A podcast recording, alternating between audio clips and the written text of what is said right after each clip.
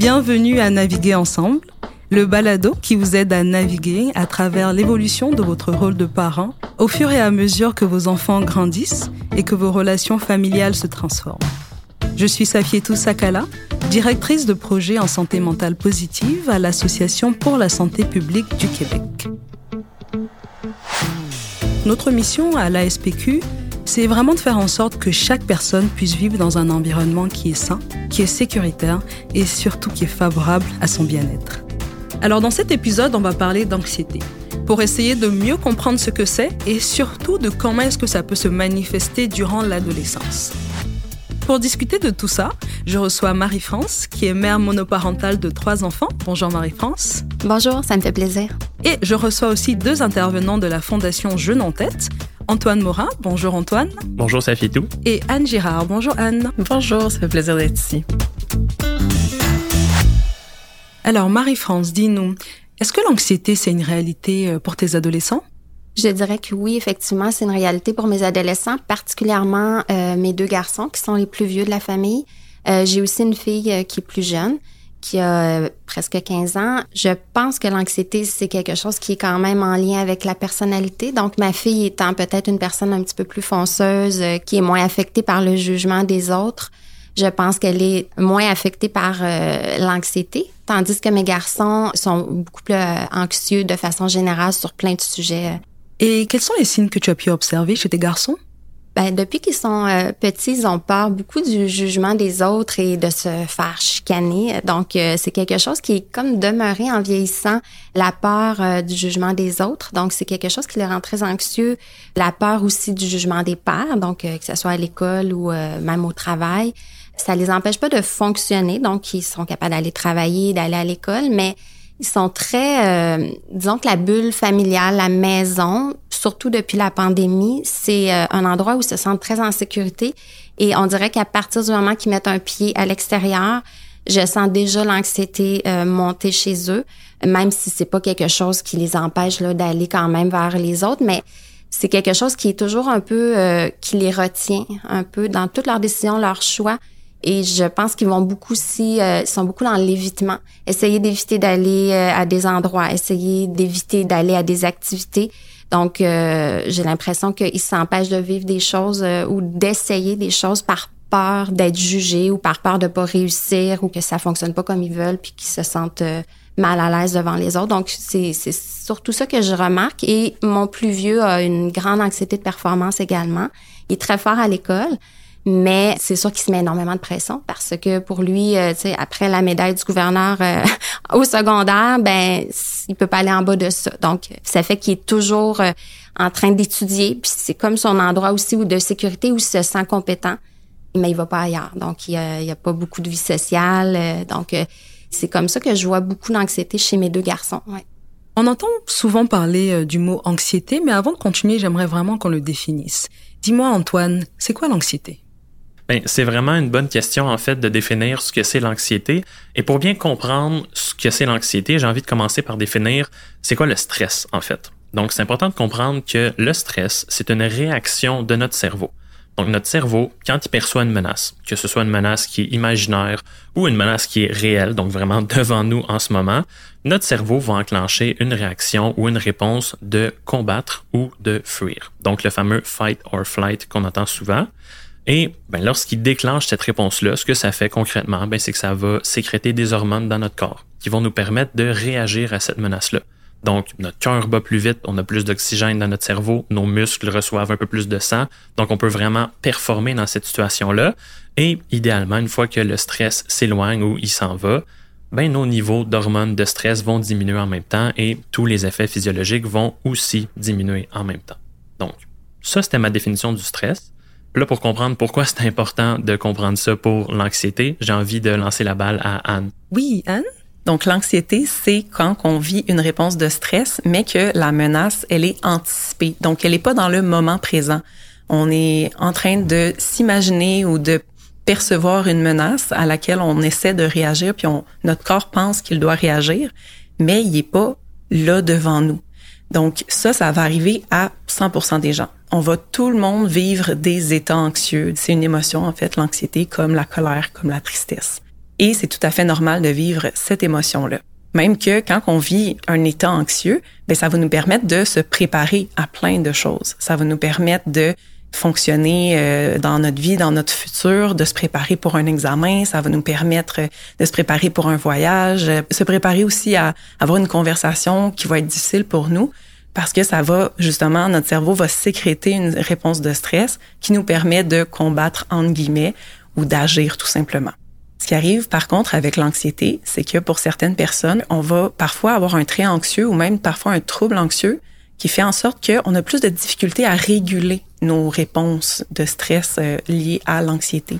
Puis c'est quand que la réponse de stress devient très grande puis qui prend beaucoup beaucoup d'espace alors qu'il n'y a pas nécessairement de menace ou qu'on est quelqu'un qui voit des menaces à beaucoup beaucoup plus d'endroits que d'autres personnes que là ben ça se pourrait que l'anxiété qu'on vit vienne vraiment nous affecter dans notre quotidien à court ou à long terme.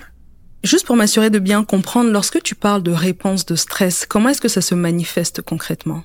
C'est une bonne question. Donc, la réponse de stress, ça se manifeste de plusieurs façons. Il y a beaucoup de manifestations physiologiques de la réponse de stress. Alors, euh, le cœur qui bat plus vite, les mains deviennent moites, on a une boule dans la gorge, on a chaud aux oreilles, comme moi en ce moment, j'ai chaud aux oreilles. Donc, on a des réponses physiologiques. On peut aussi avoir euh, des réponses euh, qui sont euh, psychologiques. Donc, on va avoir beaucoup, beaucoup de pensées qu'on a de la difficulté à trier. Donc, parfois, on va avoir des pensées parasites qui vont commencer à apparaître. On a aussi l'évitement, qui est une manifestation de l'anxiété et de la réponse de stress. Alors Marie-France, parle-nous des situations ou des événements qui déclenchent l'anxiété chez tes garçons. Il y a plusieurs situations qui peuvent déclencher l'anxiété chez mes garçons, entre autres euh, évidemment des travaux euh, d'école, euh, parler devant des gens à l'école ou aller porter un CV et devoir répondre à des questions. Évidemment, c'est des, des, situations qui vont rendre un peu tout le monde un peu stressé, mais eux, c'est comme une coche au-dessus. Donc, et même qui vont essayer d'éviter le plus possible. Ça peut être aussi euh, penser à l'avenir. Donc, euh, je, pense à mon deuxième garçon qui est en secondaire 5, euh, très anxieux face à l'avenir, à ce qui s'en vient, les choix, devenir un adulte, quelque chose qui rend anxieux n'importe quel adolescent, mais je dirais que lui particulièrement, et comme euh, il sait pas exactement ce qu'il veut faire plus tard, ben il est plus dans l'évitement, donc il va juste un peu balayer ça en dessous du tapis, puis juste faire comme bah, je vais voir un jour qu'est-ce que je vais faire, mais il prend pas l'initiative euh, de faire des recherches. Euh, c'est moi qui le fais voir un orienteur l'an passé, mais ça a pas donné vraiment de résultats. Mais de lui-même, il va pas faire les démarches parce que je pense qu'il est tellement anxieux et que l'ampleur de l'avenir le rend tellement anxieux qu'il préfère juste pas y penser puis se réfugier dans des choses qu'il sécurise comme aller jouer à des jeux vidéo euh, avec ses amis. Donc ça, c'est sécurisant. Il n'y a pas de stress pour lui, d'anxiété. Une autre chose aussi que je trouve qui démontre beaucoup son anxiété, c'est que c'est un, garçon qui est très euh, nostalgique. Et pour moi, ça m'apparaît comme quelque chose qui fait que il se rattache beaucoup au passé et à tout ce qui le rendait bien et sécurisé quand il était petit et que là, il voit ce qui s'en vient pour plus tard où il devra avoir des responsabilités, où il devra faire des choix. Et ça, ça le rend extrêmement anxieux. Donc, il se raccroche beaucoup au passé. Puis pour moi, ça, c'est un signe euh, assez flagrant d'anxiété. Et qu'est-ce qui te préoccupe dans ces moments-là? Ben, ce qui me préoccupe, c'est qu'ils développent pas suffisamment leur autonomie et leur confiance pour euh, justement affronter ce qui s'en vient parce que ils vont pas rester des adolescents et des enfants toute leur vie. Donc, euh, moi, c'est sûr j'essaie de les outiller le plus que je peux en tant que parent pour euh, être capable de prendre des décisions, de développer cette confiance-là qui va aider à diminuer leur anxiété parce que je pense qu'en prenant confiance en leur capacité, en affrontant certains événements qui les rendent tellement anxieux, mais qui va permettre justement de réaliser que ah ben finalement je suis capable. J'ai été capable de parler à cette personne-là, j'ai été capable de faire ce travail-là, personne m'a jugé, euh, donc de d'affronter les situations dans ma tête à moi va permettre justement de développer cette confiance qui va par le fait même diminuer leur anxiété. Donc mes préoccupations c'est qu'ils se rendent pas à ce point-là et qui demeurent toujours dans l'évitement. Alors, tu nous as déjà parlé un peu de la manière dont euh, cette anxiété peut influencer euh, les différents aspects de leur vie. Est-ce qu'il y a d'autres exemples que tu aimerais partager avec nous? Ben, je dirais actuellement, euh, le plus vieux n'a pratiquement pas de vie sociale, pratiquement pas d'amis. Donc, c'est sûr que c'est un enjeu qui me préoccupe beaucoup parce que je sais que avoir des relations sociales, euh, des amitiés, c'est important pour euh, la santé mentale. Donc lui, actuellement, c'est que l'école, l'école, les travaux, parce que je pense que c'est quelque chose qui sécurise justement, puis qui permet de pas trop penser à tout ce qui peut le rendre anxieux. Les relations sociales le rendent anxieux. Donc, il se sent malhabile dans les relations sociales, il sait pas comment aller vers les autres. Donc, euh, c'est sûr que, bon, il n'y a pas d'amoureuse. Mon deuxième non plus. Bon, ils ont le temps, là, évidemment, encore. Mais, c'est des sphères de leur vie, là. Euh, le deuxième, c'est plus euh, les amitiés, mais virtuelles, avec les amis dans les jeux vidéo. Donc, encore là, des fois, je dis, ben, va au parc avec tes amis. Il me semble que c'est ça qu'on fait quand on est adolescent. On va traîner un peu dans les parcs, on va s'amuser avec ses amis. Mais c'est comme toujours demeurer dans ce qui le sécurise à la maison avec euh, les amis, mais en virtuel. Donc, euh, tout à l'heure, je parlais de la pandémie, puis je pense que ça, ça l'a exacerbé justement euh, les relations sociales qui sont devenues beaucoup plus virtuelles maintenant. Donc, on voit les amis à l'école, mais c'est tout. À la maison, on revient, puis c'est dans les jeux vidéo qu'on communique.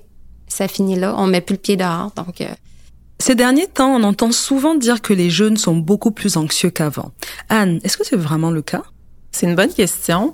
Je crois que la réponse est beaucoup dans la nuance pour cette question-là, parce qu'on n'a pas vraiment de chiffres en soi en ce moment qui peuvent affirmer ou infirmer cette question-là? Est-ce que les jeunes sont plus anxieux qu'avant? Par contre, le fait est qu'on en parle plus de l'anxiété. Donc, euh, il va certainement y avoir une plus grande quantité ou euh, qualité d'information par rapport à l'anxiété que les jeunes vivent. Puis il faut pas oublier aussi qu'il y a beaucoup beaucoup de changements dans le monde dans lequel on vit, que ce soit après avoir vécu la Covid ou avec toutes les nouvelles technologies, tous les réseaux sociaux qui sont très omniprésents qui peuvent nous faire euh, dire euh, puis nous faire faire l'hypothèse que ça se pourrait très bien que les jeunes vivent plus d'anxiété ou une anxiété différente que ce que les jeunes d'avant pouvaient vivre. Oui, Antoine? Je pense que ce qui est important d'ajouter aussi comme nuance, c'est qu'avec le discours très négatif qu'on a dans les médias en ce moment sur l'anxiété, ben malheureusement, ça cause une hypersensibilité à l'anxiété. Ça veut dire que nos jeunes deviennent parfois anxieux d'être anxieux. Ils ont peur de cette maladie-là qui est extrêmement grave, qui affecte tout le monde, qui nous empêche de bien fonctionner. Et malheureusement, c'est ça qui fait en sorte que ben, peut-être qu'on a peur d'aller chercher de l'aide par rapport à ça, peut-être qu'on dramatise un problème qui pourrait peut-être justement être réglé un peu plus rapidement, parce que effectivement que oui, les outils qu'on a en ce moment pour un peu diminuer le niveau d'anxiété qu'on vit sont de plus en plus efficaces. Donc je pense que l'important dans le discours sur l'anxiété, ça va être de reconnaître qu'elle est présente, qu'elle est beaucoup mieux comprise et détectée chez nos jeunes de nos jours, mais qu'il faut pas non plus la dramatiser. Il faut prendre les outils qu'on a pour s'aider soi-même ou pour aider nos jeunes, et d'un autre côté, reconnaître un peu que ben, lorsque la situation d'anxiété va trop loin, faut aller chercher de l'aide professionnelle pour, encore une fois, la ramener à un niveau de contrôle. On l'a bien compris, vivre de l'anxiété, c'est quelque chose qui est normal. Par contre, il arrive que cette anxiété-là provoque une détresse psychologique très grave qui peut aussi avoir beaucoup de conséquences négatives sur euh, beaucoup d'aspects de la vie des jeunes. Qu'est-ce qui va rendre certains jeunes beaucoup plus à risque, beaucoup plus susceptibles de vivre cette euh, détresse psychologique-là? Ben, c'est une excellente façon de le formuler. Je pense qu'il y a plusieurs facettes, en fait, qui vont expliquer la différence ben, d'une personne à l'autre. Donc, c'est sûr qu'au niveau de, ben, comme Marie-France l'a dit, de la personnalité, des tempéraments de nos enfants, juste au niveau neurologique dans nos cerveaux, il y a des différences d'une personne à l'autre qui vont faire en sorte que certaines personnes vont détecter des menaces beaucoup plus facilement, beaucoup plus souvent, ou au contraire vont avoir tendance à, quand ils détectent ces menaces-là, réagir plus fort que les gens autour d'eux. Donc c'est sûr que à la base, juste avec notre biologie, ben on peut avoir tendance à vivre un peu de détresse en lien avec l'anxiété plus rapidement que les gens autour de nous. Ensuite, là où ça va devenir un problème, parce qu'encore une fois, c'est normal de vivre de l'anxiété plus souvent que les gens autour de nous, puis ça peut même nous amener à avoir des métiers où le trait anxieux va être utile. Par exemple, un ambulancier qui a une réponse de stress qui est efficace, justement, même dans les situations qui pourraient ne pas être si inquiétantes au début, mais qui vont lui permettre de détecter finalement qu'il y avait un problème un peu plus réel, un avocat qui va avoir un peu d'anxiété avant son procès, puis s'assurer de bien préparer ses papiers, bien poser les bonnes questions à son client. Je veux dire, les métiers où l'anxiété est utile et même positive, il y en a presque à l'infini, justement. Donc, encore une fois, Ça, c'est pas un problème, c'est même recherché souvent. Par contre, d'un autre côté, ce qui va faire en sorte que l'anxiété va devenir un problème, ben, c'est quand on manque nécessairement d'outils pour la ramener dans un lieu de contrôle. Donc, l'impact de l'anxiété, quand on n'en a pas assez ou qu'on en a trop, c'est là que ça peut devenir négatif. Donc, ce qu'on veut trouver comme outil, qu'on va pouvoir explorer tantôt un peu avec Anne aussi, ben, ça va être des outils qui nous permettent de ramener ça à un niveau, dans un juste milieu, on va dire, où je garde mon anxiété, je l'accepte, je suis pas non plus sensible à cette anxiété-là, mais en même temps, je l'empêche de dégénérer un peu. Oui, Anne, qu'est-ce que tu aimerais rajouter? Oui, effectivement qu'il y a des personnes qui vont par leur personnalité ou euh, leur biologie avoir un trait anxieux qui va les rendre un peu plus à risque de vivre des moments anxieux plus grands que la moyenne.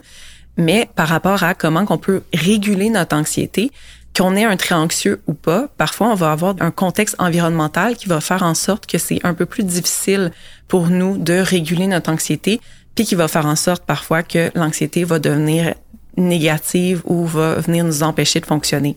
Des exemples de situations qui pourraient faire en sorte qu'on a cette difficulté-là à réguler notre anxiété, c'est quand on est quelqu'un qui vit de l'intimidation, par exemple, dans une situation de notre vie, lorsqu'on a une, un environnement familial ou un environnement amical où ce qu'il y a des difficultés avec les relations avec les autres. Il va y avoir aussi quand on vit beaucoup d'anxiété en lien avec la performance, quand on a l'impression que les gens vont s'attendre de nous quelque chose ou que nous-mêmes on s'attend de nous une certaine performance ou une certaine perfection.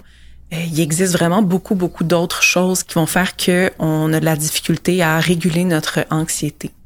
Alors là, on a vraiment bien compris c'est quoi l'anxiété et surtout euh, quelles sont les conséquences que ça peut emmener. J'aimerais qu'on parle un peu plus des, stratégies pour faire face à cette situation-là. Marie-France, est-ce que tu peux nous parler euh, justement d'une ou deux stratégies que tu as déjà employées pour soutenir tes adolescents? Sans réinventer la roue, euh, la communication, l'écoute empathique, c'est toujours gagnant même si à la base des adolescents c'est pas reconnu pour s'ouvrir facilement. D'ailleurs, un truc que j'utilise souvent, c'est de leur parler en voiture quand je suis seule avec euh, un des trois, parce que j'avais déjà entendu ça, euh, que c'était plus facile pour la communication puisque on n'a pas le regard euh, qui se croise. Donc, des fois, c'est un petit peu moins intimidant d'aborder des thèmes un petit peu plus délicats, dont l'anxiété ou dont les situations qui peuvent les rendre anxieux. Quand je discute avec eux, j'essaie de voir c'est quoi les fameux scénarios catastrophes parfois qui se font justement en lien avec l'anxiété sans minimiser leurs inquiétudes parce que pour eux, c'est bien réel, mais j'essaie de déconstruire un petit peu euh, les scénarios qui se font pour voir euh, est-ce que c'est quoi le pire qui peut arriver, puis est-ce que ça va vraiment arriver, c'est quoi les chances que ça arrive. Donc, euh, j'essaie d'aller dans cette optique-là. Je donne un exemple.